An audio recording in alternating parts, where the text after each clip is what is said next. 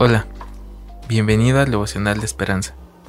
Creemos que en este tiempo Dios traerá inspiración y motivación para tu vida. Así que prepárate para un tiempo de intimidad con Dios. 10 de agosto, en capilla. Lectura bíblica, primera de Pedro 2, del 4 al 10.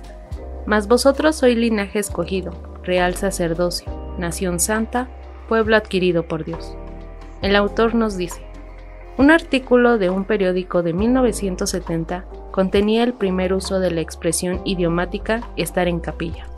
En referencia a un estado de incertidumbre, se usó en relación a Steven Krislov, un novato piloto de carrera de autos.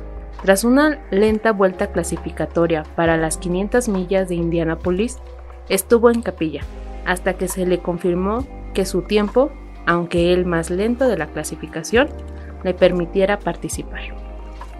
A veces podemos sentirnos en capilla, con la incertidumbre de saber si tenemos lo que se requiere para competir y finalizar la carrera de la vida.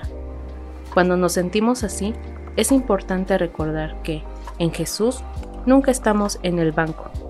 Como hijos de Dios, nuestro lugar es un reino asegurado nuestra confianza surge de aquel que escogió que Jesús fuera la piedra del ángulo, sobre la cual se edifica nuestra vida, y que nosotros seamos piedras vivas, llenas del Espíritu de Dios, capaces de ser aquello para lo cual Él nos creó.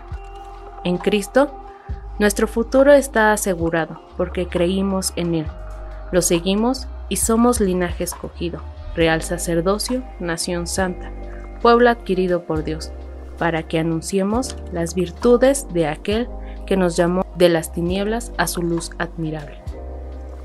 La lectura nos lleva a reflexionar que con Dios nunca debemos sufrir por la duda. El devocional de hoy nos señala que somos linaje escogido, pueblo de Dios, y que nuestro futuro está asegurado porque somos de Él. Así que, Padre, gracias por llamarme tu Hijo. Amén. Esperamos que hayas pasado un tiempo agradable bajo el propósito de Dios. Te invitamos a que puedas compartir este podcast con tus familiares y amigos para que sea de bendición a su vida.